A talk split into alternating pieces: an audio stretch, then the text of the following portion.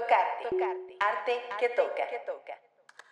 Bienvenidas, bienvenidos todos sean a Tocarte, Arte que Toca, espacio dedicado a analizar nuestra sociedad a través de diferentes productos culturales, manifestaciones artísticas, básicamente para saber quién carajo somos, ¿verdad? Desde el punto de vista de las bellas artes. Tenemos con nosotros a dos invitadas y aquí mi amiga Marta. Marta, bienvenida Marta. Como siempre, un gusto, Lili. Como siempre es un placer que estés conmigo en esta locurita, ¿verdad? Llamada Es podcast. correcto. A ver qué tal. Y pues tenemos a dos invitadas, mana. Tenemos aquí a Elsa López. Una, este, es- usted es maestra en estudios de género con ex- experiencia en violencia sociopolítica, muy importante. Y bienvenida, Elsa, bienvenida.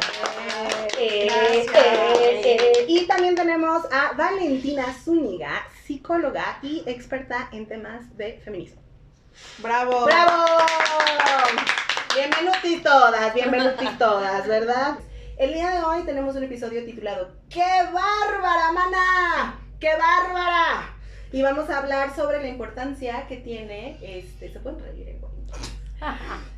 Y vamos a hablar sobre la importancia que tiene eh, el juguete, un juguete con el, tú jugaste con Barbies, mi vida. Todos jugamos. Todos con jugamos, todos- tú jugaste con Sí. Barbies. Sí. Tú tuviste Barbies, mana. También. Tú, tú tienes una colección increíble, tenías. correcto. Tiempo pasado.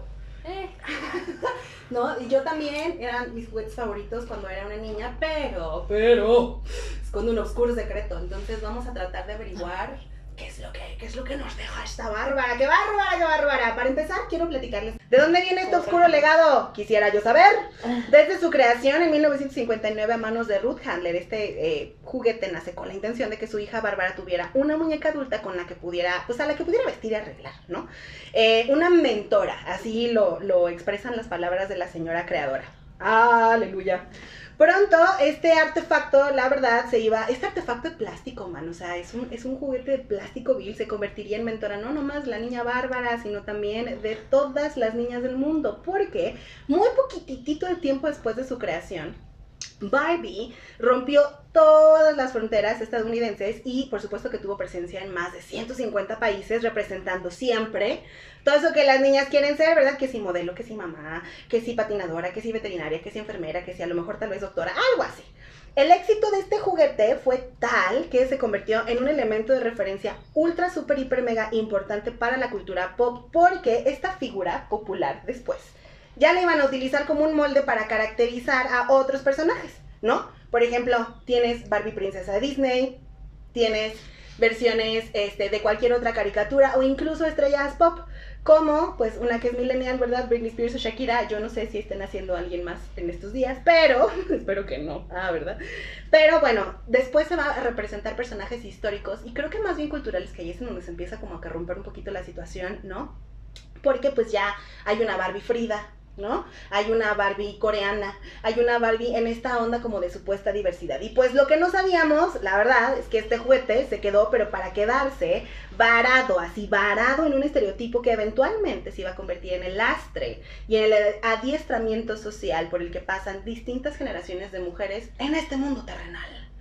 Y es que, o sea, a ver, a ver, a ver, ¿cómo empieza esta onda del juguete? A ver, Valentina, cuéntanos.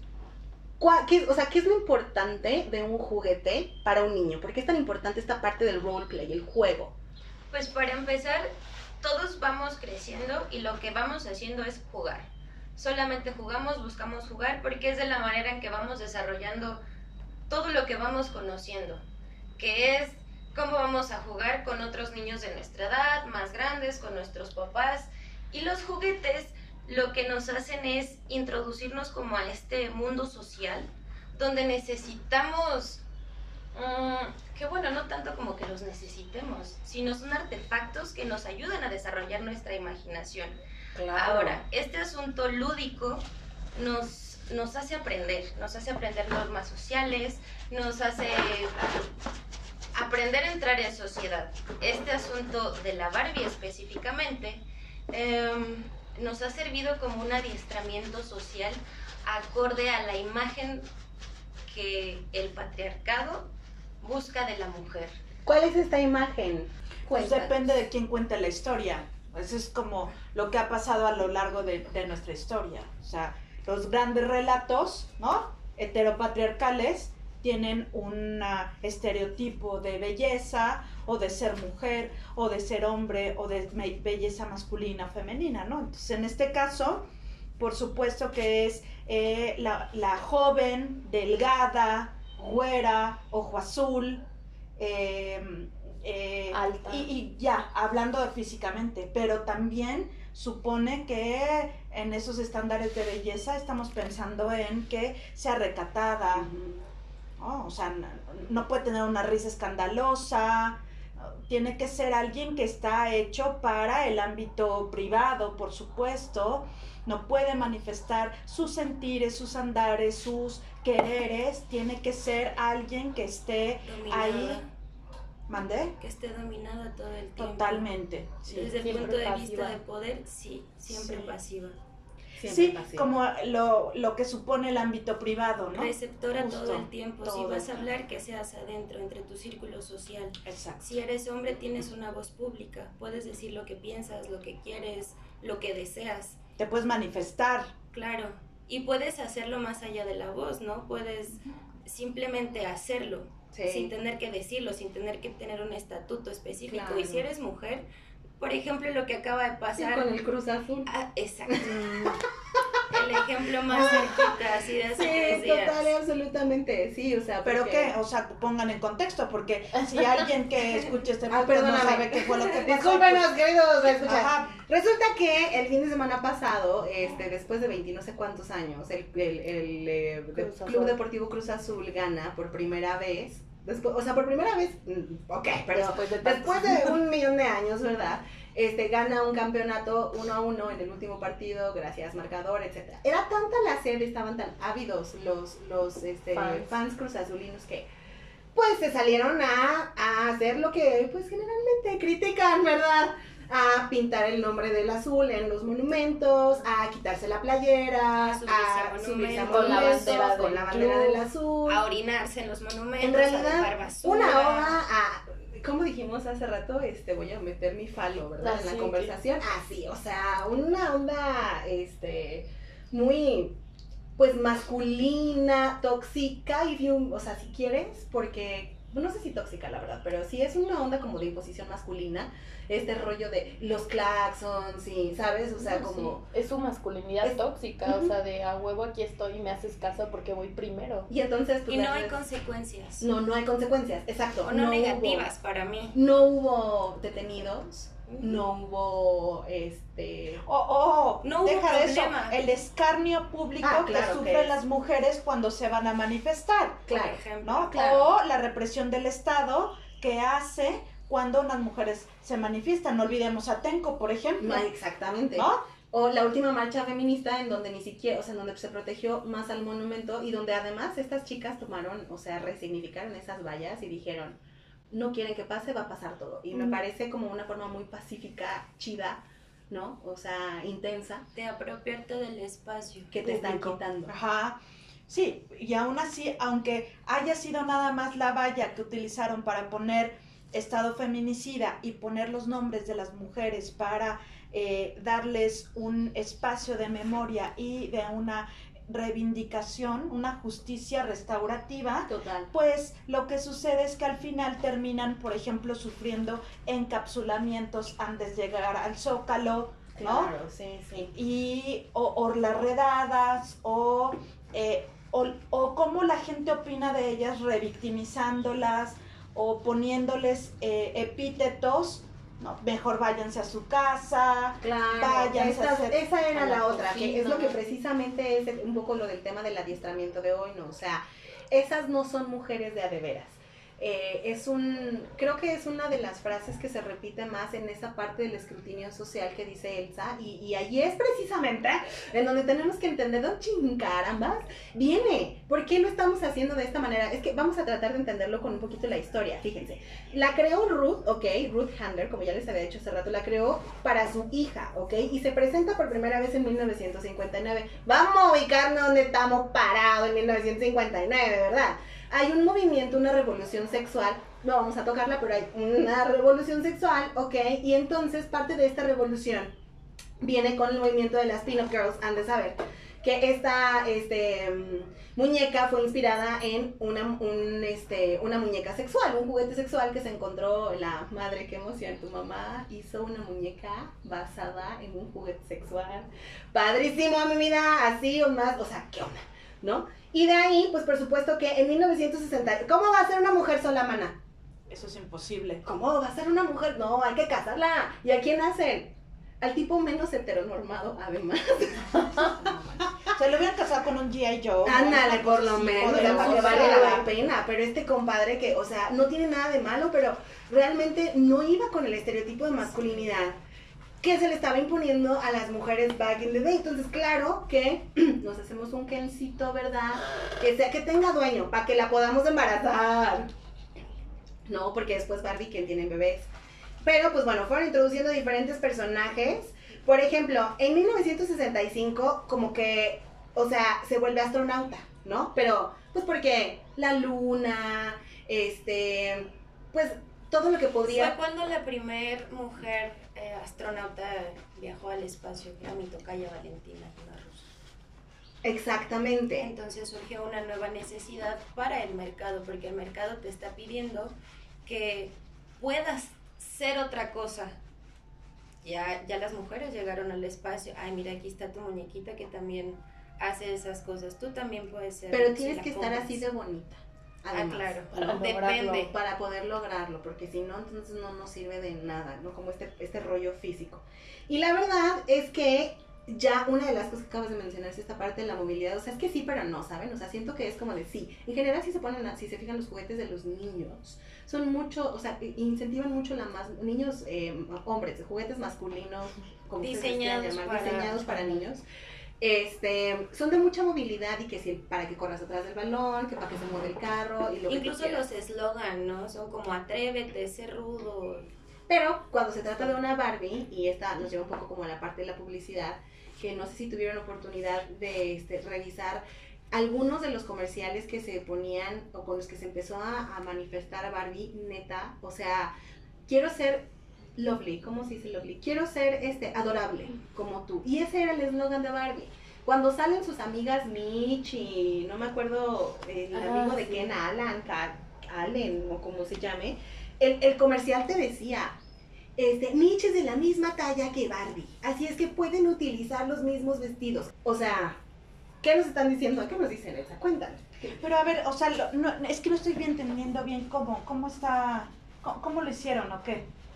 Eh, cuando introducen a Barbie, lo primero que introducen de Barbie son sus outfits, ¿no? Porque en realidad ella es una modelo, su profesión en ese momento era ser una modelo adolescente. Ajá. Del mundo. Del mundo, exactamente. Y Ken era, pues obvio, el líder del equipo de fútbol americano, ya sabes cómo funciona, mi vida, Popular. popular, ella está preciosa. Atlético. a- a guapo, lo que es partidazo, ya sabes. ¿no? Exacto, exacto. Mi- Obvio, millonario, casa en Malibu. Exactamente. Entonces, por supuesto que es el tipo de personas con el que nos obligan, no nos obligamos, ¿verdad? nos obligamos a pero con el que te obligan a casarte, o sea, ese es su partidazo, ¿no? Ajá. Y viene puesto de este rol del juego, precisamente, ¿no? Entonces, cuando le empiezan a hacer amigas a, a, a Barbie, porque pues marketing, mana, pues ni modo, Ajá. le hacen una amiga que se llama Mitch, pero este creo que ahí fue como una onda como de economía también, ¿no? Siento, como para no tener que comprar más Todo vestidos. siempre fue de economía. Ajá. Claro, claro. Pero O sigue siendo Bueno.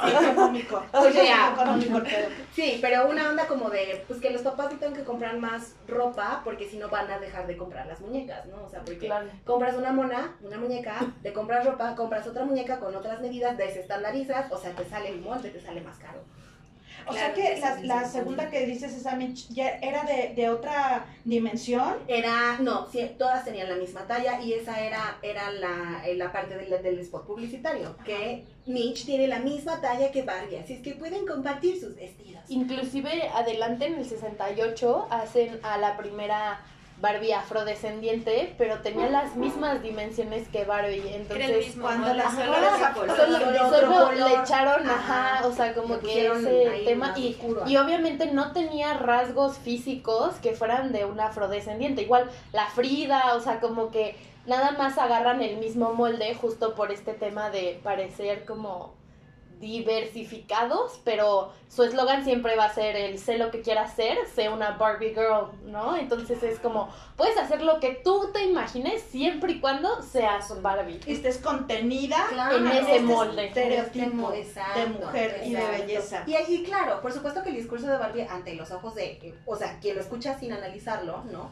Este, el estereotipo de Barbie es, pues claro, yo puedo estar bellísima, buenísima, guapísima, culísimo, pelazo, culazo, todo lo que tú quieras, este, siempre y cuando eh, eh, pueda hacer yo lo que quiera, más bien al revés, perdón. Puedo hacer lo que se me antoje, puedo ser astronauta, puedo ser cocinera, puedo ser doctora, puedo ser lo que se me chinchis antoje, pero siempre y cuando esté bella, esbelta y delgada, todo va a estar bien.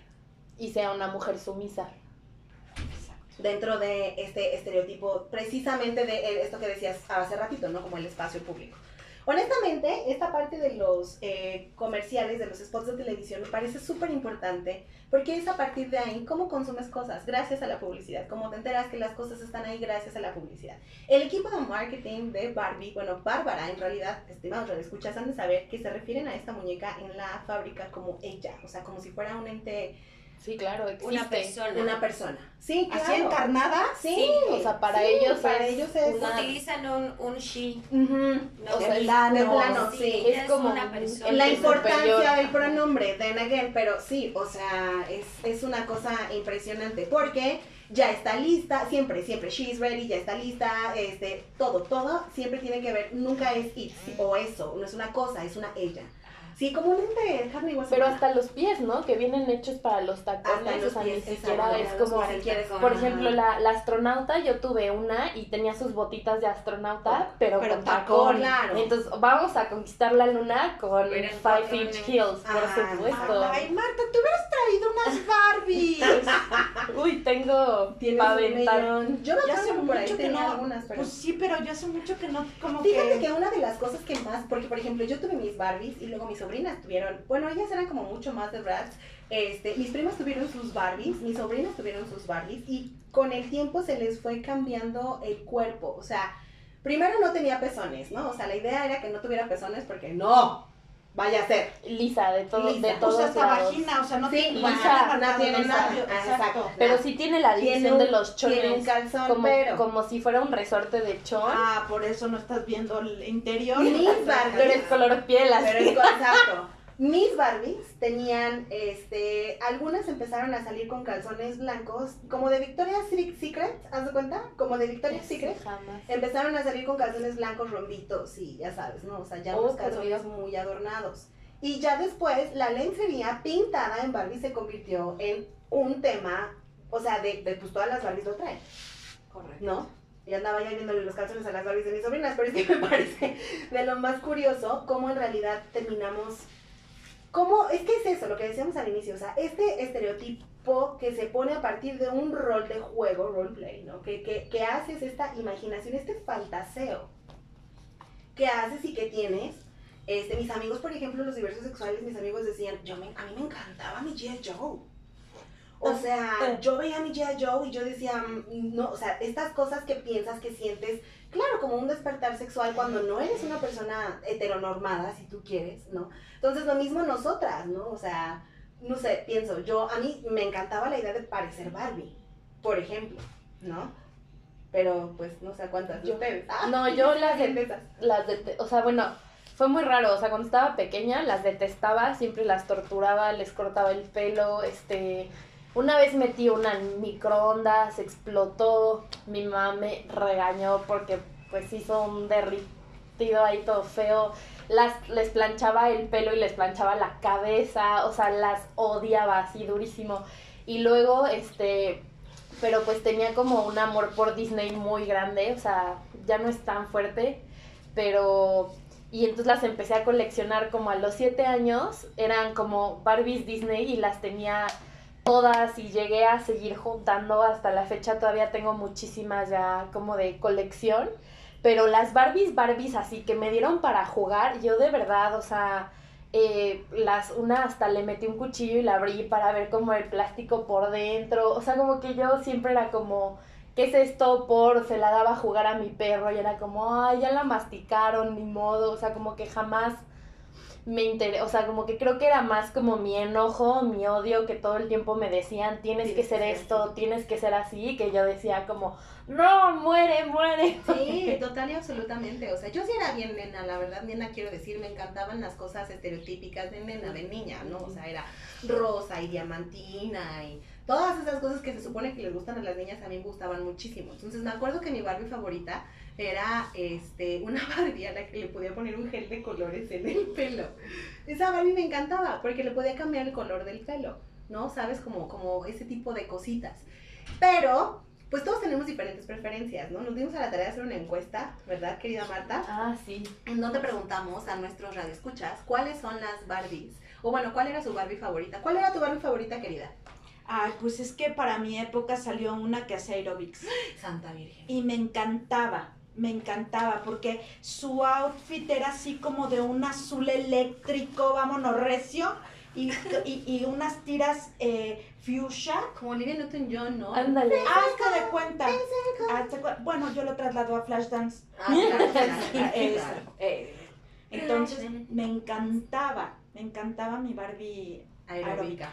Y, y, o sea, neta, sí fue como de, voy a hacer aeróbics yo también. No, claro que no, Para nada. supuesto que no. Claro que no. no. Yo claro que jamás pensé en pintarme el pelo porque tenía como ocho años y sí de por sí, ¿no? O sea, viene uno es hijo de su tiempo. Y luego píntate el cabello a los ocho años. Yo me gustaba porque era esa parte rebelde, creo yo, mía. Poquito, ¿no? ¿Cuál era tu Barbie favorita, madrecita? Ay, mi Barbie favorita era una que no tuve y eso lo hace muy triste. Claro. Porque era, era de una prima que era más grande que yo. Pero ahí la tenía siempre como es, porque ella ya era una señorita, era más grande. Entonces, ya no jugaba con ella, pero la tenía en el tocador. Era una Barbie bailarina de ballet que se le movían así todas las articulaciones, era hermosa. O sea, que fue como el oscuro objeto de tu deseo, ¿eh? Pero sí jugaba con él, era lo divertido, porque como eh, tenía una hermana que es de mi edad, pues nosotras jugábamos con, con las Barbies que teníamos nosotras y también agarramos las de la prima, o sea, tampoco era como que le molestara. Pero en realidad no eran como muy especiales mis Barbies. Me acuerdo que había una que, que a mí me gustaba eso, que traía ropa, pero tú la podías como diseñar y tenía stickers y le pintabas cositas y, y era más como de diseñar la ropa, no era tanto la muñeca. Claro, claro, como los accesorios. De toda tu colección, mana. Uy, Pues creo que al principio, o sea, no sé por qué yo hice como esta división entre las Barbies que aparentaban personas normales y las de Disney, como que en mi mente era como, claro, como son personajes que no existen, está bien si son tan irreales como sean, ¿no? Las fantásticas y las masacrables. Como que en mi mente era como Ándale. las que tengo que ser yo así y las Con la que puedo y al- y pero pues al final del día ¿sabes? Como que me, no, ya después me di cuenta que era la, la misma cosa, solo revolcada por la mercadotecnia. Entonces yo creo que mi favorita, pues siempre fue una cenicienta que, que tenía, era edición limitada y tenía su vestido de, de bodas así, y era como un, un vestido de pastel, ¿no? Así gigante, con sus detalles azules, así súper bonita y toda así preciosa. Y yo la veía y decía como, ay, como ella sí me gustaría ser, ¿no? Pero pues era lo mismo que cualquier otra Barbie, solo que en Sí. mi mente, como era un personaje irreal, era como, pues mágico. Yo no sé, la verdad, o sea, ya... Aunque por propósitos mercadológicos en realidad sí han existido demasiados tipos de Barbies. Claro, Este, y Para so- que todo mundo para que- tenga una. Ajá, y sobre todo siento yo como para venderte una falsa diversidad. O sea, por ejemplo, las, las, este, las cosas que nos contestaron en la encuesta fueron muy extrañas. Bueno, no fueron extrañas, fueron muy interesantes porque, bueno, Marta, Marta, bravo, Marta. Marta se aventó una esquematización impresionante como de los tipos de, o sea, hay Barbies a las que te quieres, a las que les encuentran con cosas físicas, ¿no? Sí, o sea, haciendo la sistematización de las 106 encuestas. O sea, ¿te que refieres tuvimos. a que les encuentran cosas físicas, a que se enfocan en el gusto por el físico? Ajá. Eso es lo que más encontramos. O sea, por ejemplo, bueno, las que más tienen principalmente son, o sea, sus favoritas eran que tuvieran alguna profesión o alguna ocupación, ¿no? Como bailarina, eh, que fuera superstar, que fuera abogada, rockstar, gimnasta, cosas así. Y luego también llamaban mucho, o sea, muchas personas ponían que su favorita era por alguna característica física en especial, justo como que tenía elasticidad o que tenía articulaciones o que era sirena. Y también personajes, o sea, muchísima gente, como yo creo, pusimos de que Barbie Disney, algún personaje, Rapunzel, Megara, o también hasta ponían como pues personajes, ¿no? De películas, de que la de Harry Potter, o sea, como ya esta parte. Y luego lo que estuvo más interesante en la sistematización fue ver el, el, el por qué, o sea, por qué eran sus Barbies favoritas estas, ¿no? Y ahí sí fue donde nos dimos cuenta que la razón más grande eran las características físicas. O sea, sí les importaba mucho que, por ejemplo, tenía comando de voz, este, le podía cambiar el pelo, y, hubo una respuesta aquí que me costó mucho sistematizar. Muchísimas personas pusieron por qué era diferente. Y, y, se me hace algo muy curioso porque se repitió como en siete respuestas y, y, y en otras ponían porque tenía esto y esto y esto y era diferente. Y es como creo que esto lo que tú, lo que decíamos ahorita de cómo esta falsa diversidad. Sí, que es diferente. Que te, te, hacían creer que tú tenías la Barbie que era diferente, la que era única, la que, cuando en realidad es el mismo molde pasado por diferentes accesorios, ¿no? Y al final también, o sea, me di cuenta que muchísimas les importaban las posesiones materiales con las que venía la Barbie. O Los accesorios. sí, o sea, no era solo la Barbie, era que tuviera, este, por ejemplo, sus abrigos, que tenía una guitarra y ropa muy cool, o que tuviera, este, su casita o sus anillos y aretes, o que le pudieras poner los tacones, o, o sea, como que era mucho el tema de que hasta ponían, tiene, tenía lentes oscuros, una cámara super cool, este venía con su caballo, cosas así. Entonces como que siempre, siempre fue una, imagen, o sea, no fue solo la muñeca, ¿no? Como Todo lo que está alrededor de ella. Exacto, precisamente eso. Y es precisamente a partir de ahí en donde podemos entender como todo este revoltijo se suscita a partir de la creación de, un, de una muñeca. No es como que esta mujer, Ruth Handler, haya dicho, voy a hacer una muñeca que le, le compliquen la existencia y el estereotipo social a todas las mujeres. Realmente no, porque viene, nace en una época en donde pues tu lugar es en la casa, pero estar bonita, es en donde sí, puedes ir a la escuela, sí, pero si te casas, ya no. No como la sonrisa de la Mona Lisa, ¿no? Este, este show de pues claro que o este puedes hacer lo que tú quieras hasta que te cases, porque ya que te cases entonces tu vida es este ya no te perteneces. Ya no te perteneces, exacto, de esta de este tema. Y pues la verdad es que o sea, ahorita hablamos, por ejemplo, de muñecas, hablamos de algunos comerciales que nos acordamos incluso de las, de las respuestas que dijo la gente, pero si nos ponemos a pensar hasta dónde ha permeado la idea de la Barbie, el cuerpo de la Barbie, el juguete, el artefacto plástico como tal, nos podemos dar cuenta que hay de tocho morocho mesidas. O sea, de plano, porque hay I'm a Barbie girl in a Barbie world, lightning plastic. ¿No? O sea, es fantástico. Es fantástico.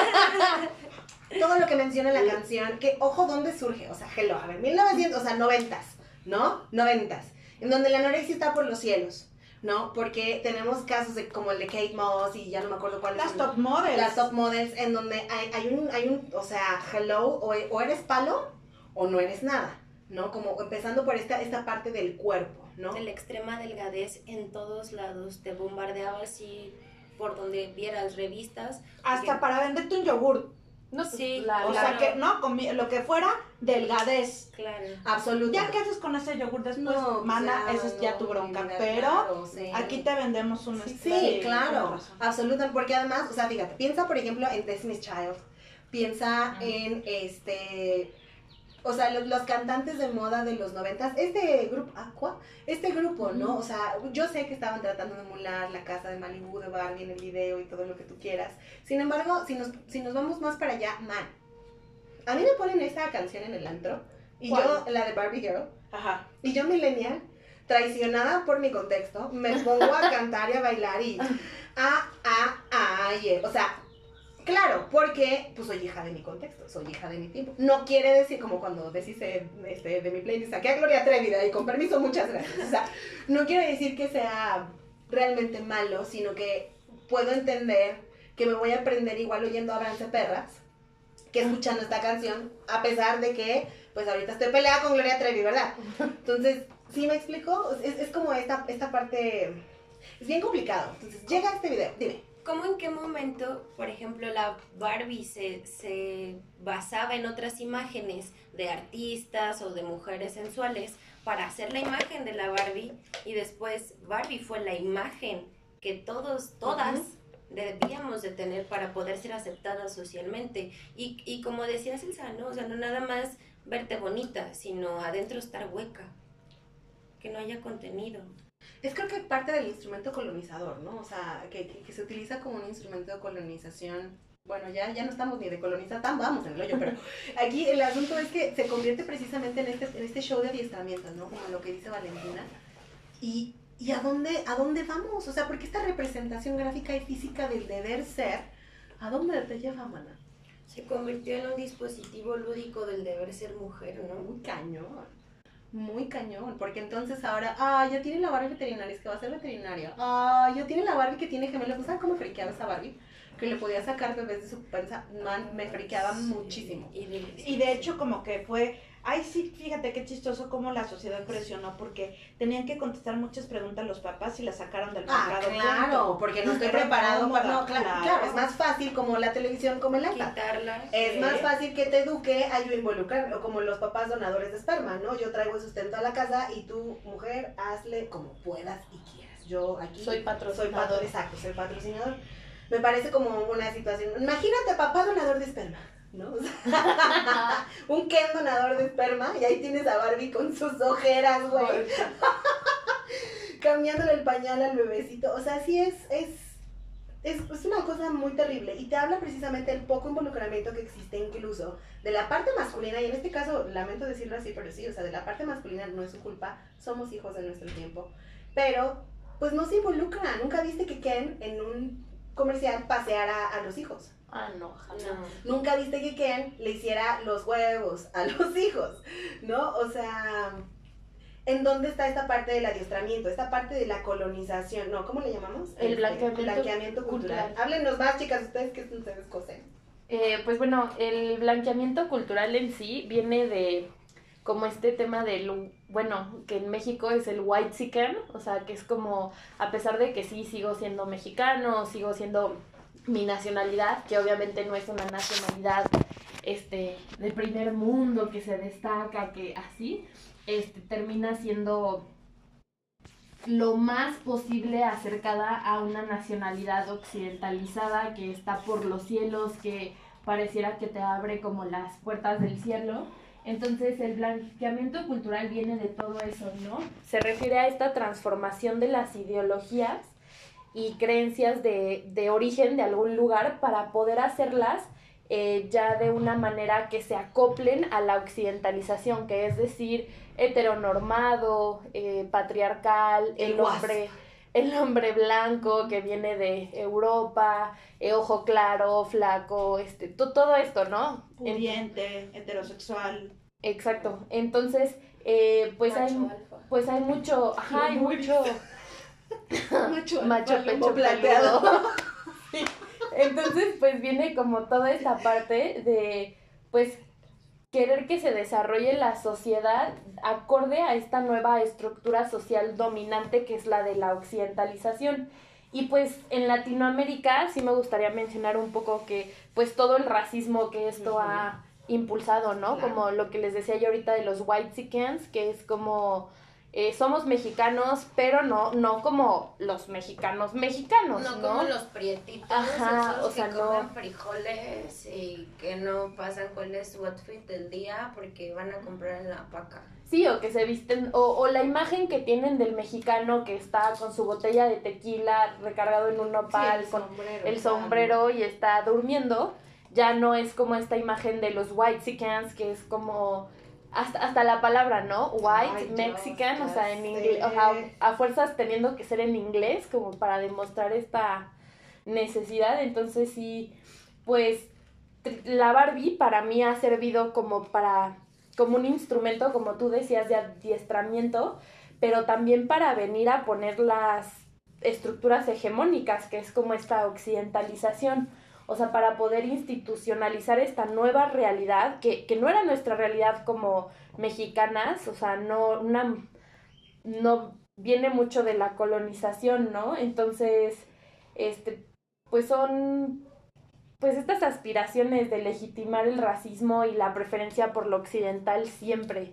Eso, la preferencia por lo occidental. O sea, ¿de qué manera se van generando estos estereotipos y este racismo, claro, ¿no? Porque entonces, bueno, no les falta nada para sacar a la Barbie Yalitza Aparicio, pero es por otras razones. ¿Sabes? O sea, no, es como lo que platicábamos una vez tú y yo de Vogue y, y cómo ponen a las modelos mexicanas autóctonas en Vogue con la gallina. ¿Y cuánto vas a imaginar a Charlize Theron o a quien tú quieras, güey, a Kylie Jenner si tú quieres? ¿Cuánto la vas a imaginar con una gallina ahí? O sea, ¿qué onda? ¿Qué pasa con esta representación? Claro, fíjate que ahora en, en la clase de género, sociedad de derechos humanos que imparto, viendo el tema de los estereotipos, les puse las Em, portadas de Vogue México, como para que no me salieran con el argumento de, de eh, eh, europeizante. Estaba Frida Escobedo, arquitecta, y estaba esta... es, que no, es que no es, no es ni la corredora ni Yalitza. Es una chava emergentemente modelo oaxaqueña y está a cielo abierto muy mala iluminación. O sea, la producción en sí de la foto dices, ¿por qué a Frida Escobedo no le pasó eso? Entonces, ella trae unas eh, medias moradas y trae un rebozo fuchsia y va, está cargando una gallina. Y, y, Frida Escobedo está sentada en un lugar se ve amplio, como una, una antesala, una cosa así. Y yo le decía, ¿por qué esa arquitecta no trae un bulto de cemento? y esta sí está cargando una gallina. O sea, se dan cuenta cómo la producción misma no está diciendo una sola palabra, pero con la imagen basta y sobra para ver cómo se está reflejando de dónde vienes y por qué te estoy dando una portada. Claro, ¿Qué quiero decir con todo esto? ¿Qué quiero enunciar con la manera en cómo te estoy poniendo? Frida estaba en un sillón cómodamente, los colores todos, er, er, ella es blanca, entonces su outfit era como color eh, marfil, ¿no? Y ella sí, el solazo le da de frente que hasta la chava está con los ojos así como... y la gallina y todo, así como que en serio no podemos producir la misma fotografía para una y para otra. Sí, ¿Por qué para una tenemos que ponerle una gallina? O yo me pregunto, ¿cuántas modelos, que esa es su profesión, digamos, ¿no? cuántas otras modelos han estado en la portada de Vogue que tienen que traer algo que las haga que regionales. Sí, como esta mercantilización es increíble porque de verdad hay una mercantilización a partir de este tipo que se genera, ¿no? Es este molde de plástico al que se le cambian los colores de, la mezcla, al que de pronto se le pone una nariz más menos, pero sigue siendo un rasgo muy caucásico, como que sí caucásico, pero no, ¿no? Aquí es donde precisamente empezamos a revisar, esta parte de la mercantilización se convierte en un afiche cultural, man. O sea, llega un punto en el que es Barbie Frida.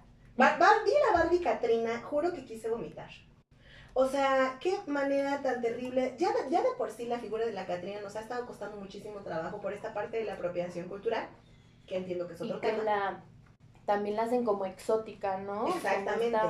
Exactamente, entonces, claro, es flaca, claro, este, tiene sombrerazo acá, De flores. De flores, ¿no? O sea, es digna representante de la burguesía de cómo cuando este, Guadalupe Posada la imaginó. Pero ¿quién se va a Guadalupe Posada, man? Ay, la Barbie Catrina. O sea, y entonces tienes Coco, y entonces, man, what the... ¿Qué onda? ¿Sí me explico? O sea, creo que es parte importantísimo como de la mercantilización de lo que tú quieras, mano. De el cuerpo, de la profesión, del deber ser, de lo que tú quieras. O sea, de verdad, es, es una, es una Barbie, es terrible. O sea, es una burla, absoluta y terriblemente. ¿No? O sea, no, no es ni siquiera una calaca. ¿Ves? Tiene que verse bonita.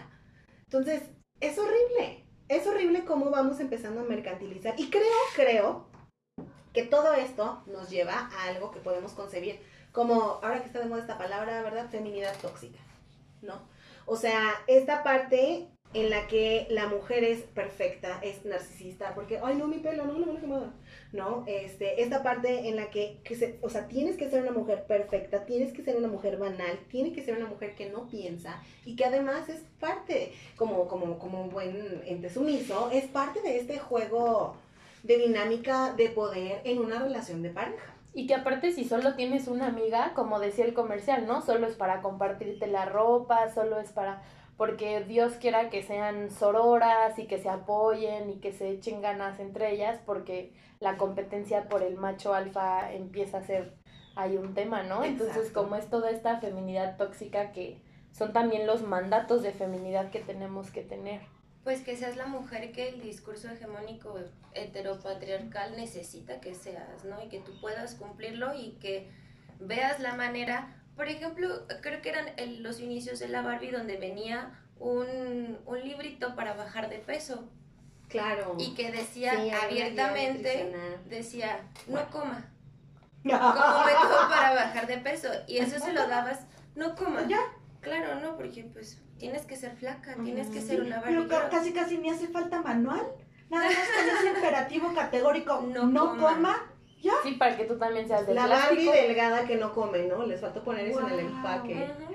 Sí está muy fuerte, sí está La, muy la gordofobia. en- Absoluto, claro, que después ya por ahí de los 2000 y pico, ¿no? Entonces estos ya les agarra. Claro, bueno, ahí- es que hay otra cosa muy interesante, o sea, la fiebre de las brats, ¿no? Y entonces hubo un momento en el que yo no veía Barbies en ningún lado, yo solo veía brats y Monster High. O la Yo jugué con Maicin, creo que, o sea, de niña, muy niña, me tocaron Barbies y creo que por eso no las recuerdo tanto.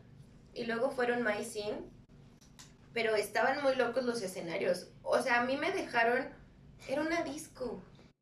O sea, era un sillón con una pista de baile y una bola disco y le podías Y conectar. ¡Tubo, mana! Nomás faltaba eso y, y hubiera estado genial, pero le podías así conectar el, el, el Discman, claro, porque pues era Discman en ese momento, se lo conectabas y tenía una bocinita Wow. y sonaba y así le dabas vuelta a la bola disco y daba vueltas y tenía luces y unas cortinas padrísimas. Clara. Pero era todo menos la muñeca. No, o sea, también venían muñecas y todo, pero ¿por qué una muñeca va a venir en ese escenario? Y además porque Claro. yo que tengo 10 años voy a jugar a que me voy de antro.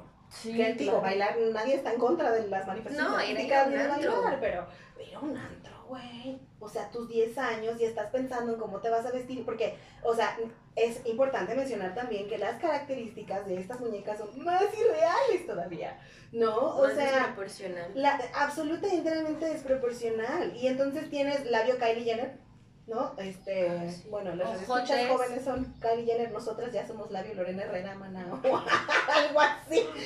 La- Pero es que mide, o sea, que para que tú, o sea, para que una mujer pueda tener las dimensiones de una Barbie, le tendrían que quitar las últimas dos costillas. como Talía. Pero O de sea, cada lado, ¿no? Pero de cada, o sea, Se quitó, el rumor dice que se quitó dos costillas. Perdónanos, Tali, por ese rumor. pero imagina, o sea, pero imagínate eso, o También sea, aumentar el cuello. Que no, y, y tus no pies te mantendrías chiquitos. derecha, ¿no? Ajá. Por el tamaño de los pechos y del trasero, con menos dos, Dos costillas, una mujer así y menos en tacón, o sea, Bueno, es... piensa en el estereotipo, por ejemplo, de la belleza ideal en Japón, ¿no? Por ejemplo, o sea, si, si nos vamos así como a una onda como mucho, mucho más ancestral, ¿qué pasaba con los pies de las, de las geishas, no? O sea, los hacen, los aprietan y los Y hacen... no solo de las geishas, a todas las niñas a los nueve años les vendaban los pies y los últimos dos dedos se los tronaban y tenían que ir abajo porque para que te amaba, para que un hombre se fijara en ti o te amara, se fijaba en tus pies, Nace en tu tamaño de pies. No, vi- viene de eso, se supone que indicaba también un poco como el desempeño sexual que iba a poder haber en la relación, pero, o sea, eh, acababan sin poder caminar. Claro. Sí, no, o sea, una, una, una violencia que se ejerce sobre esos cuerpos, ¿no? O sea, de la misma manera que hay mutilación este, femenina, eh, Genital. genital femenina en algunos países en África. O sea, realmente es entender como de dónde viene. Y no estoy diciendo que la Barbie sea la culpable, la única culpable de todo lo que nos pasa, pero Lo re- sí creo, exacto, sí creo, podrán diferir conmigo, que refuerza muchísimo estos estereotipos. Ahora, pensamos, ¿no? O sea, pasamos de la Barbie que me gusta un buen, o que me gustaba un buen, a ups, ¿no? O sea, este es un instrumento de colonización, pero además esto me exige una feminidad tóxica, pero además tengo canciones como la Barbie Girl que dicen literalmente tócame donde quieras, cuando quieras, vísteme, desvísteme, Hazme lo que quieras. hazme lo que quieras, soy tú ya, o sea, como esta parte incluso de la posición, ¿no? ¿Cómo le hacemos? Porque pues no todo se puede quedar ahí, ¿verdad? Y existen un montón de artistas, personas, pero buenísimas, que hacen algo que Marta y yo le llamamos el arte de la resistencia, ¿verdad, Marta? Correcto. En este arte de la resistencia, en donde, por ejemplo, tenemos a este, Catherine Ferry, gracias, Catherine Ferry, ¿no? Por ejemplo, en donde hace una pieza magnífica de la última cena, toma este punto, esta, este, esta obra de Leonardo da Vinci, ta- o sea, así como es, con toda la importancia que tiene, con todos los símbolos que puede tener, no.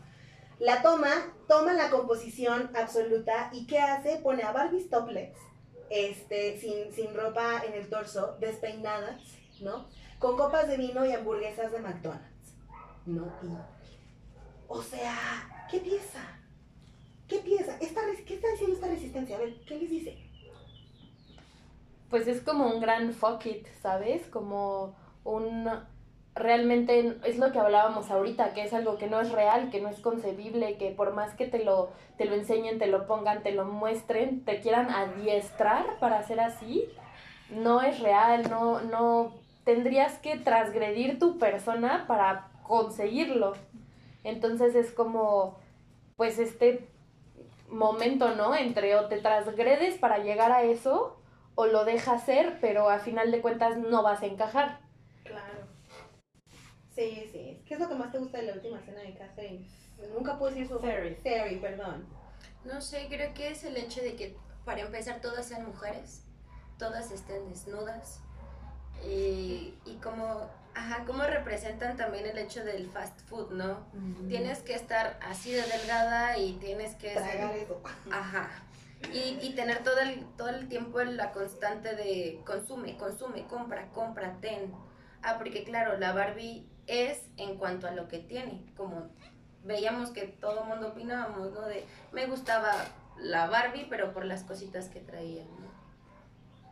Está muy, muy fuerte, de verdad. Y Como este, este arte de la resistencia pone las Barbies como que resignifica, siento que eso quiere, ¿no? Resignificar un poquito esta, esta, ah, esta sumisión a la que han sido sometidas, porque es esta parte de la biopolítica de, la que hablabas, ¿no? O sea, cómo me hacen elegir ciertas cosas. ¿Cómo, cómo sé, por ejemplo, que no puedo ser ingeniero y tengo que ser a huevo enfermera? O al revés.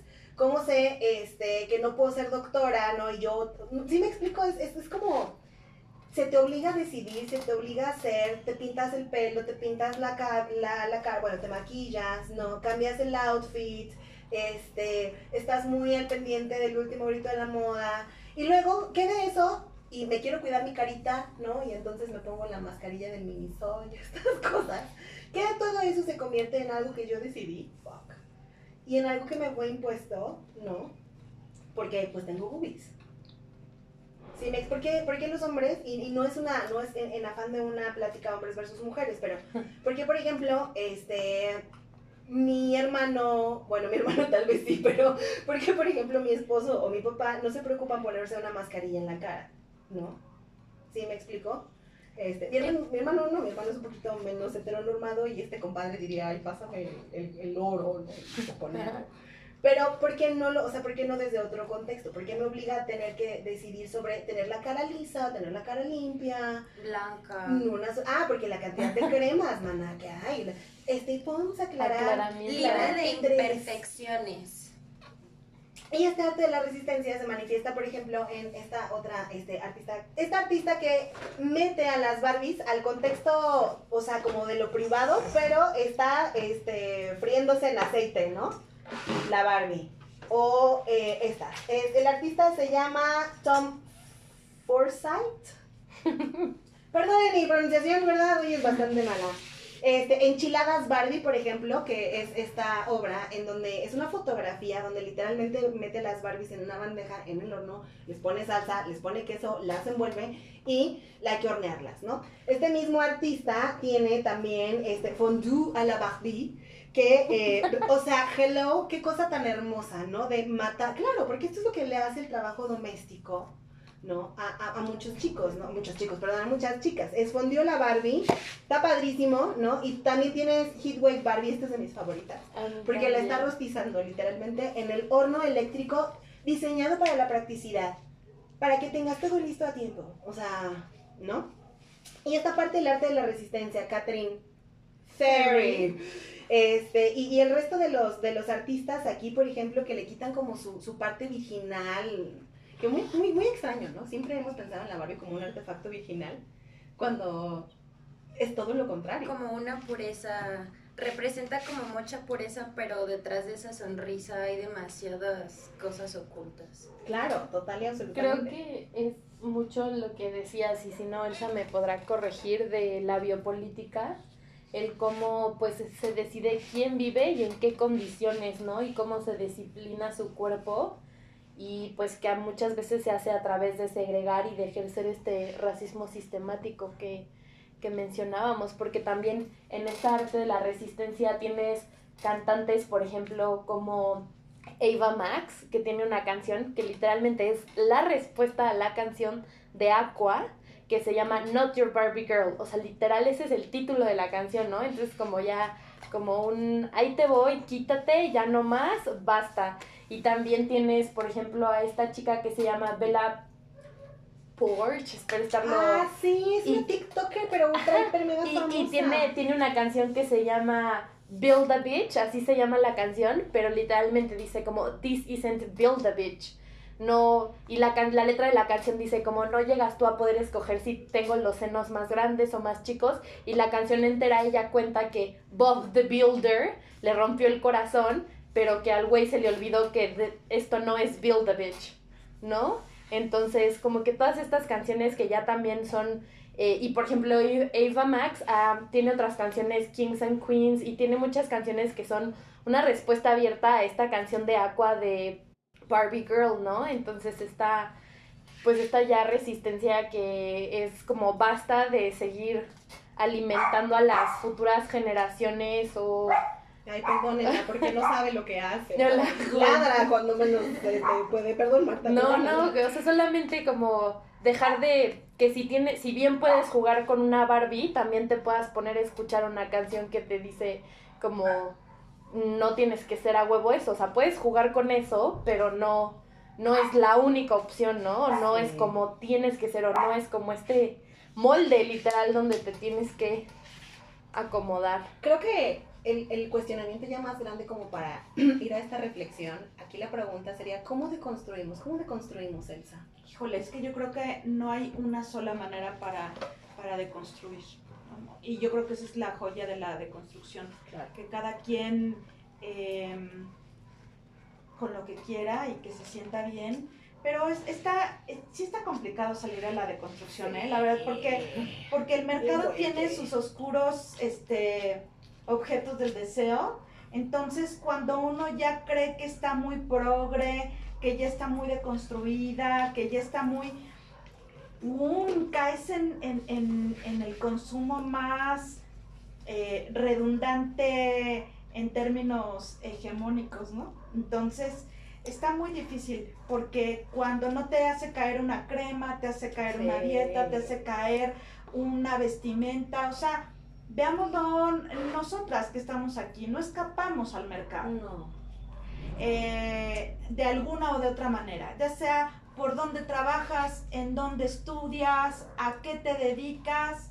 Está muy difícil escapar del, del, del mainstream, de, del estereotipo. De... Entonces, cuando en una de las maneras en las que se me ocurre que podemos resistir quizá es cuando nos cuestionamos de dónde viene el deseo que tengo por eh, consumir algo, por visitar un lugar, por tener una mascota de una determinada raza, de, de dónde vienen esas cosas. Entonces, cuando uno comienza a hacer un cuestionario, ¿no? Un, y si no, y si no lo consumo, y si no salgo dos veces al año, como dice, y si no me caso a los 30 años, tengo mis viejitos, ya va a estar de mi amor.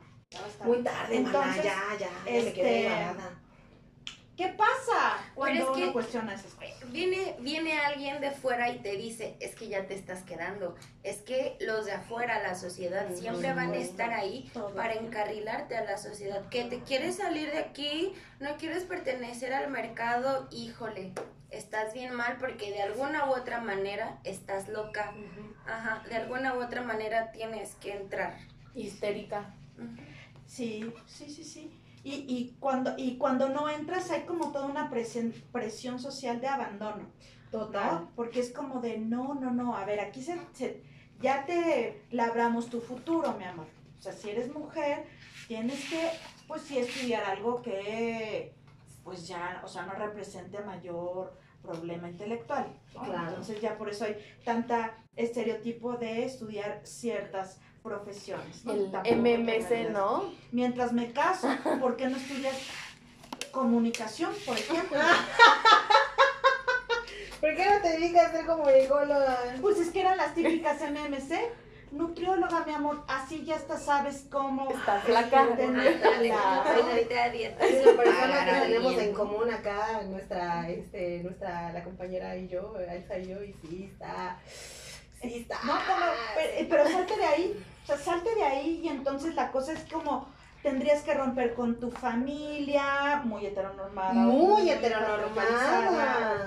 y que, pero al final no es, eh, mi punto no es ese, sino como de todos modos vas al trabajo y hay trabajos en donde todo el tiempo te están calificando y tiene que haber un código de vestimenta y hay una presión por no envejecer, entonces la gente no es que precisamente quiera tener la, la, la piel rozagante, sino que el mercado le exige el no envejecer a la mujer. Claro. Entonces, Es todas las cosas que tienes que hacer para mantener una talla per secula seculorum, mantener un... ¿Cuántas mujeres? No sé si vieron la... Claro, reconozco que es de mi generación, pero Amanda, Mugue- Amanda Miguel, eh, una cantante muy ochentera, él me mintió. Largo, chino, tremendo. Ya acaba de hacer una publicación y dijo, ya me, ya me cansé de mantener. Se lo cortó chiquitito, se dejó sus canas y dijo, ya, Basta. ya acabé. Porque su pelo vendía, ¿saben? O sea, al final Claro. como era un, claro, su voz y todo esto, Su pero imagen. ahorita lo que nos estamos refiriendo más Sí, es a la imagen. Y me encantó como dijo ella, ya me cansé de ¿Sabes mantener. ¿Quién también? Alicia Keys. Alicia Keys es una artista ya como más este, para acá, en donde en realidad eh, de- empezó a dejar de utilizar maquillaje a todo y era coach de la voz. Y pues, pues, bueno, la televisión es altamente demandante, o sea, cualquier producto audiovisual en el que yo vaya a participar es altamente demandante, punto. O sea, no hay de otra, punto. Hay un escrutinio social ahí que te va a comer viva por competencia, por lo que tú quieras. Pero Alicia Keys hizo lo mismo. Alicia Keys dijo no más, no más maquillaje mis vidas, con permiso. Y tú la ves, la buscas y es cara lavada, se ve preciosa, preciosísima. Y a nadie, bueno, a mí no me importa su cara, es muy buena, es un musicazo. Lo mismo pasa con Adele. Oh my god, pobre Adele, dude. O sea, me choca que empiezan a hablar de Adele como si antes de que adelgazara tanto no fuera talentosa. Como si su único mérito en la vida fue bajar, no sé, no me interesa cuántos kilos bajó, pero fue bajar la cantidad de kilos o tallas o whatever que haya bajado. A nadie le importó absolutamente nada más, me explico, y ahora está bien cañón que Adele salga al público sin que se hable de su eh, aspecto físico, que en un inicio el aspecto físico era cero de consumo, quiero decir, pues no era delgada, etcétera. Bueno, solamente no era delgada, creo que realmente va por ahí la parte del consumo. Y a nadie le importaba, ¿qué más da? Es súper talentosa. Pero ya bajó mil kilos, ¿no? Y entonces, ah, claro, es que, o sea, y el talento a la fruta, o sea, se fue lejos. Aparte es un cumplido, ¿no? Siempre que adelgazas es un delgadísima cumplido y es bueno para ti y si, o sea, se te nota que estás subiendo de peso o todo lo contrario, pues ¿qué pasó? ¿Qué bien. tienes? Este, ¿Estás deprimida? Imagínate una persona que tiene una enfermedad como el cáncer, por ejemplo, ¿no? Que te adelgaza de este. O sea, imagínate a esa persona recibiendo cumplidos de ¡Oh! te ves increíble, ¿qué te hiciste? ¿no? Es el Y cáncer. Tengo cáncer. O sea, güey. ¿En qué momento eso? Se, bueno, sí sabemos en qué momento da gracias Barbie se convierte en un cumplido, o sea, porque ese es el estilo, es que todo, lo que todos quieren. Y eso es lo que, ¿no? Creo, no sé, que la sororidad es también un paso importante para esta parte de la deconstrucción. Creo que, este, si bien no hay colores, no hay fórmulas para deconstruir y es un proceso ultra personal, me parece que sí es bien importante entender que la parte de la competencia de la que estábamos hablando como un poquito hace rato, ¿no? Que la parte de la competencia que nos toca a ti y a mí, que somos un poquito más contemporáneas que estas dos mujeres, este, la parte que nos toca profesionalmente hablando, ¿cómo son algunas de nuestras colegas, ¿no? O sea, donde cero hay sororidad, no, no, o sea, no necesariamente alguien con que trabajemos directamente, sino en el, en el en el entorno, te das cuenta que no hay sororidad, te das cuenta que ella no va a brillar más que yo, ¿Sí me explico? Y entonces sí es bien importante, creo yo, entender que si queremos deconstruir este estereotipo de manera colectiva, tenemos nosotros también que entrarle, nosotras, que entrarle a una sororidad colectiva, ¿no? Entonces, pues es que si no nos entiende, la sororidad es colectiva, es como... Claro, claro, claro. Sí, sí, sí, sí, sí. Es, es, es un rollo. O sea, tenemos que entrarle a la sororidad, punto, ¿ok?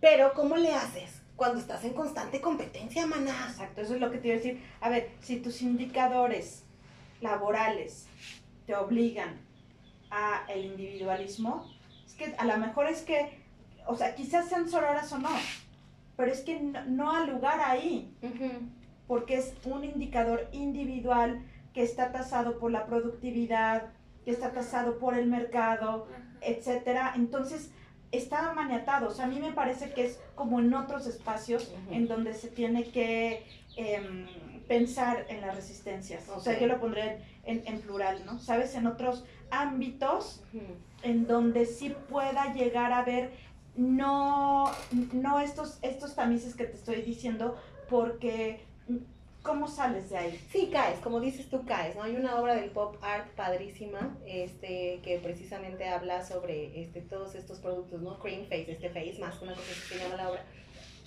en donde, pues la artista hace un afiche, es pop art, entonces tú te puedes imaginar la cantidad de colores y figuras que, que, comporten, que componen el afiche, este, y lo que es, es ella, como la Estatua de la Libertad, y abajo está lleno de productos para la piel.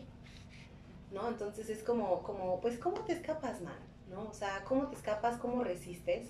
Sí, fíjate que ahorita que hablamos de esta suerte de resistencia y todo, hasta iba a buscar a Marta para que me pusiera como más en el contexto, porque acaba de aparecer en, en Twitter un, una discusión acerca de las eh, mujeres gordas y lo que sufren en términos ya no nada más de estereotipos, sino cómo pueden llegar a perder un trabajo, cómo pueden llegar a ser este, eh, limitadas en ciertas esferas, etcétera, ¿no? Entonces se metieron algunas eh, chicas que decían, bueno, es que también las placas sufrimos.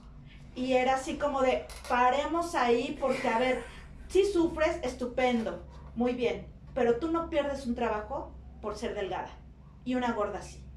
Entonces me pareció un hilo en Twitter tan interesante porque había muchas cosas que rascarle ahí en términos reflexivos de lo que dicen unas o lo que dicen otras.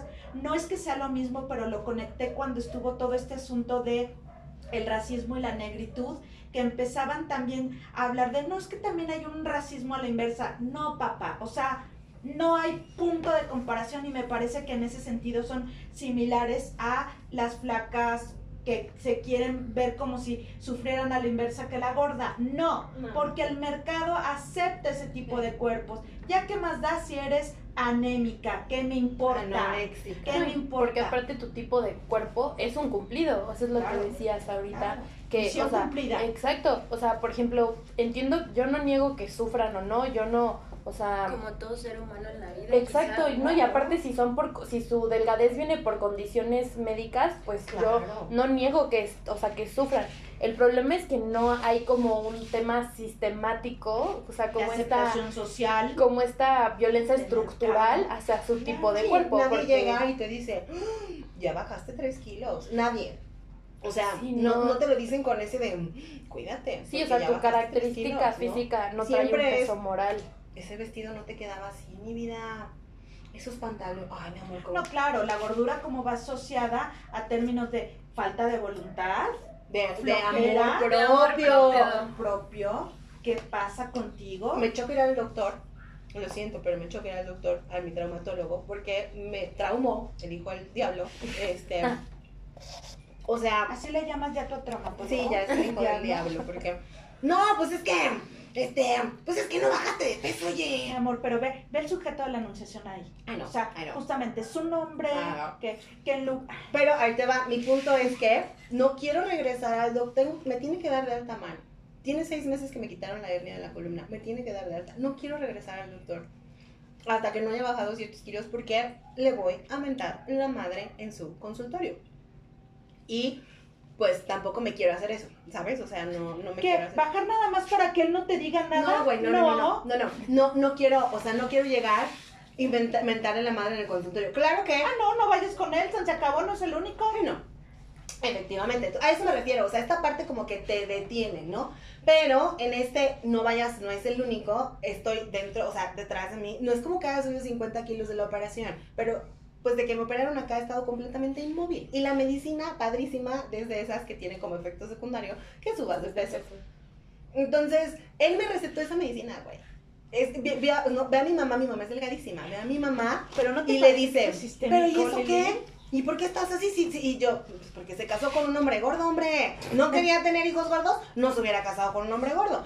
O sea, Pero es sistémico, Lili, Sí. porque a ver, o sea, el asunto ahí es como de, aunque sé que lo que te estoy recetando, sé cómo llegaste, ¿no? en qué condiciones, sé que estás recuperando tu cuerpo de un asunto que supone una cierta violencia, ¿no? El lo que supone la, en la operación y decir ya de putazo vamos a, a bajar de, de kilos, es como estas mujeres, ¿se acuerdan de las modelos? Esta Giselle creo que pasó por eso. Recién había tenido un hijo y ya estaba en pasarelas en Victoria's Secret ¿no? Porque era como esa presión de que no se te vea la barriguita porque no puede ser eso posible. Sí, que no es la única, ¿eh? Pero No. siempre con las actrices, mira, acaba de parir y mira ya el cuerpazo que tiene. Luego entonces hay como toda una presión de eh, bajarlo a lo local, porque a ver, Giselle vive de su cuerpo. Claro. O sea, no seas así. ¿Cuánta gente la rodeó? Que yo no estoy de acuerdo de que el- la recuperación corporal tenga que ser de putazo, si no, no es. Perdóname, hay otras asimilaciones. Eh. Y hay otros traumas que necesitan más tiempo. ¿Cuántas cosas responden a una depresión? Responden a una, eh, una situación O muy- te vale gorro. O sea, tan simple como tu cuerpo te vale madre, ¿no? Que lo decíamos hace ahorita. O sea, es sinónimo de no tienes amor propio. Cuando en realidad hay un, pero, pero hay un montón de cosas atrás que hacen. No es pecado no ser, ser plus size, no es pecado no tener el cuerpo de la Barbie, pero hemos vivido en un mundo sistematizado de tal manera que te lo compras. Y ahí vas, slim fast, ¿no? Y ahí vas, este... La grasa solamente puede estar ubicadas en ciertas zonas, las tetas y el culo. Hay un poquito en las piernas. Pero no te pases. Exacto. No te pases. No queremos trompo de pastor. Claro, Correcto. porque donde se ve un poquito de celulitis, mm, Mm. Y qué asco. Y es que el tema de la plus size también es un tema en sí mismo, ¿no? Porque ahora está cool ser plus size, pero tienes que seguir teniendo, no tener Cuerpo panza, de- tiene que seguir esto. O sea, o sea, está bien tu piernota y tu brazo. Y va a salir Pero la muy, pero- muy pero- a modo. Ajá, muy occidentalizada, Sí, ¿no? O sea, claro. sigues teniendo Como la cintura. En, en Vogue. O sea, no es la mórbida, ¿no? No, no. No, no, no, es así como nada más te estás pasando un poquito. La Sí, gorda es- buena. Gordibuena que en Sara te puede poner XXL, pero Mm. todavía entras, mana. Ok, ya hacemos ropa para ti. Pero no, morbidez ya clase 1, olvídate. No, no, Tu sí, no. ¿no? Y, y, y te exigen también qué onda con este tema de que a fuerzas la gordura es sinónimo de enfermedad, ¿no? Exacto. Y, y que ya en ese momento, o sea, también hay muchísima gente muy delgada que es por enfermedad y en cambio a una persona gorda a fuerza se le reconoce como que no está sana, ¿no? Y una persona flaca no te pones a ver eso y, y de pronto es como, bueno, ¿ya a quién le debo yo salud? ¿A quién le tengo que estar yo ex- o sea, entregando cuentas de si soy sana o no, ¿sabes? O sea, es como, y, y con estas excusas de, es que me preocupo por tu salud o así, es como, no, no, no, a ti te preocupa lo que tú puedes ver. O sea, porque Claro, si no genuinamente sentirte te importara, incómodo, ¿no? te importara mi salud, ver, ver, o sea, verías por qué, ¿no? Yo, por ejemplo, mucho tiempo tuve ovario poliquístico y tomé pastillas, hormonas, porque no me quería operar muy chica. Y tuve un tío, ¿no? En una comida, eran los 60 años de mi abuela, así de que súper vestido, todo, ¿no? Y yo no quería ir porque yo sabía que me iban a molestar, porque yo había subido muchísimo de peso. Y, y llega un tío y así fue la fiesta y al día siguiente ya nos regresábamos a Querétaro, en la Ciudad de México. Se esperó a que todos nos fuéramos, me apartó de todo mundo y me dijo, oye, ¿no crees que ya deberías de empezar a, a, a cerrar un poco la boca? Y yo, como que yo no entendía de qué me hablaba, ¿no? Y, y en eso me dice, sí, porque ya la comedera estuvo buena, ¿no? Y yo, o sea, con el trauma de si me iban a operar o no, porque me habían encontrado muchísimos quistes Claro. en los ovarios, tenía yo 13, 14 años, o sea, y, y en ese momento me sentí obviamente la persona más inválida del universo. Y ya después, ahorita que crecí, obviamente subí más de peso y pues es normal, ¿no? Creces todo. Y, y, y mucho de ese peso que yo tenía era como por los efectos secundarios, ¿no? Y él, y él y me dijo, es que me preocupo por tu salud. Y yo, o sea, en ese momento me desarmó y lloré muchísimo. Y un primo mío, que, que es como mi hermano y él sabía por lo que yo estaba pasando, se volteó y le dijo, si genuinamente te importara su salud, le preguntarías cómo está. No le dirías que deje de tragar porque la gordura ni siquiera siempre es porque piensan que nos agarramos a tragar 80 tortas diarias, ¿no? Y la frase, ya estuvo bueno, ¿no? Sí, o sea, ya como- cierra ¿Estuvo la bueno boca. ¿Para quién o para qué? O sea, como de qué, y entonces siempre recuerdo, y, y, es- y con los doctores a mí me pasa igual. Ah, O sea, claro, mi siempre... ginecóloga quiere que pase 42 kilos, porque me dice, mana, mides unos 50, tú a lo mucho tienes que llegar a 42 kilos. Creo que desde los 9 años no peso 9, 42 kilos. No. Exacto. Eh, Es que es eso, o sea, esta, esta, por eso me encanta tanto la, la última cena de Catherine Ferry.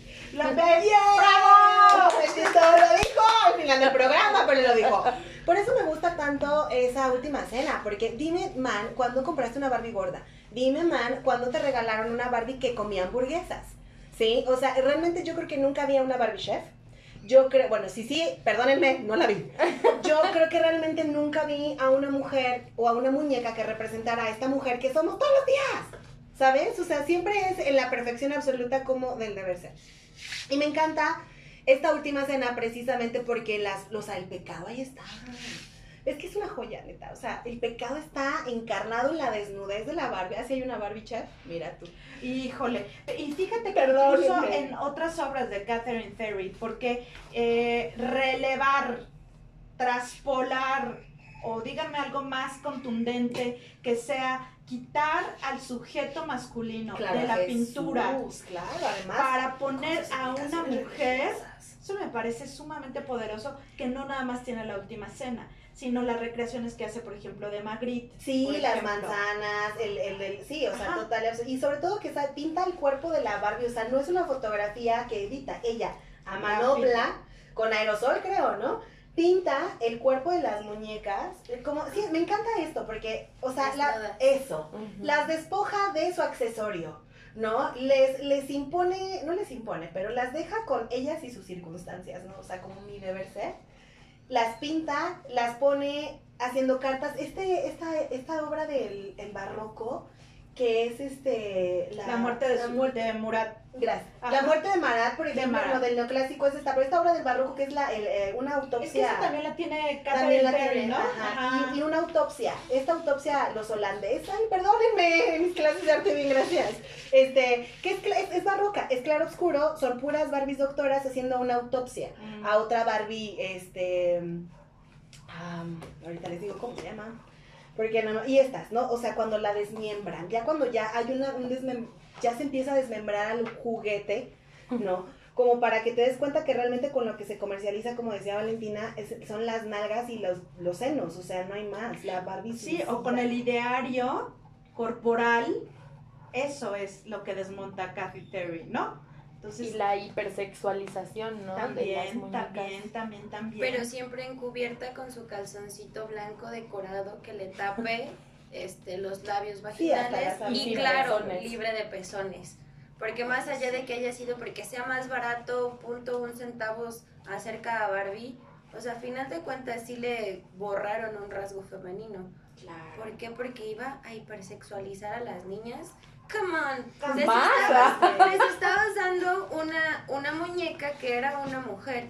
Que lejos o no, si la creadora se haya dado cuenta en un inicio, en- cuando tuvo la primera idea, de en quién iba a basar a la, a la Barbie, a la muñeca. De su hija. que claro, que iba a ser para su hija en un inicio una mentora, en un punto se dio cuenta de quién, e- en quién estaba basada la muñeca y cuál era el personaje.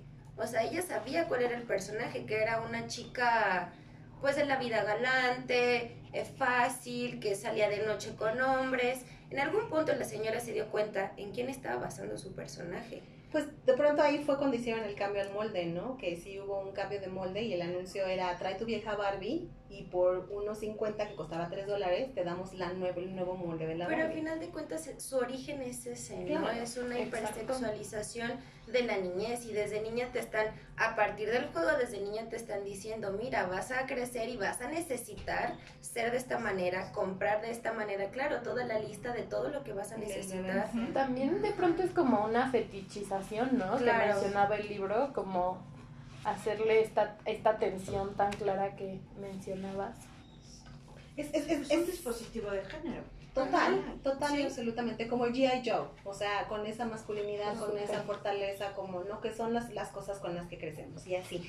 Así precisamente, que escucha, cerramos nuestro programa en este entendimiento en el que, pues todas, todos y todas, me atrevería a decir, este, hemos sido influenciados, ¿no? De una manera muy fuerte por un juguete, este, en el que, pues, de pronto se convierte en tu ideal del estereotipo de belleza, ¿no? Y, y- y ahí, pues, ¿qué fue lo que nos dejó?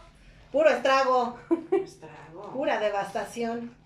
Sí, y, la cosa es que está como más cruenta el asunto porque, pues desafortunadamente no nada más es Barbie. Claro. ¿no? Entonces, eh, puede haber tantas cosas en el mercado para, ¿no? Mercado para transgresor, mercado para el hipiteca, mercado para el intelectual orgánico, merca y así. Entonces, salte de él.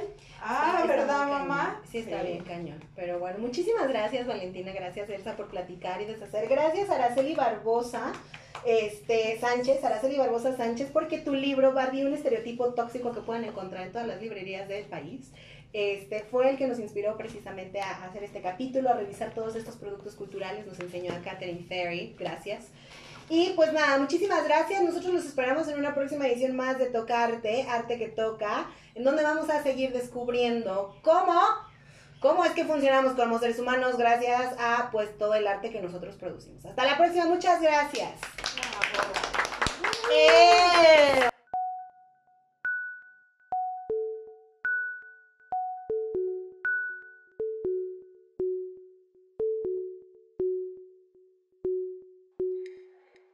Tocarte. Arte que toca.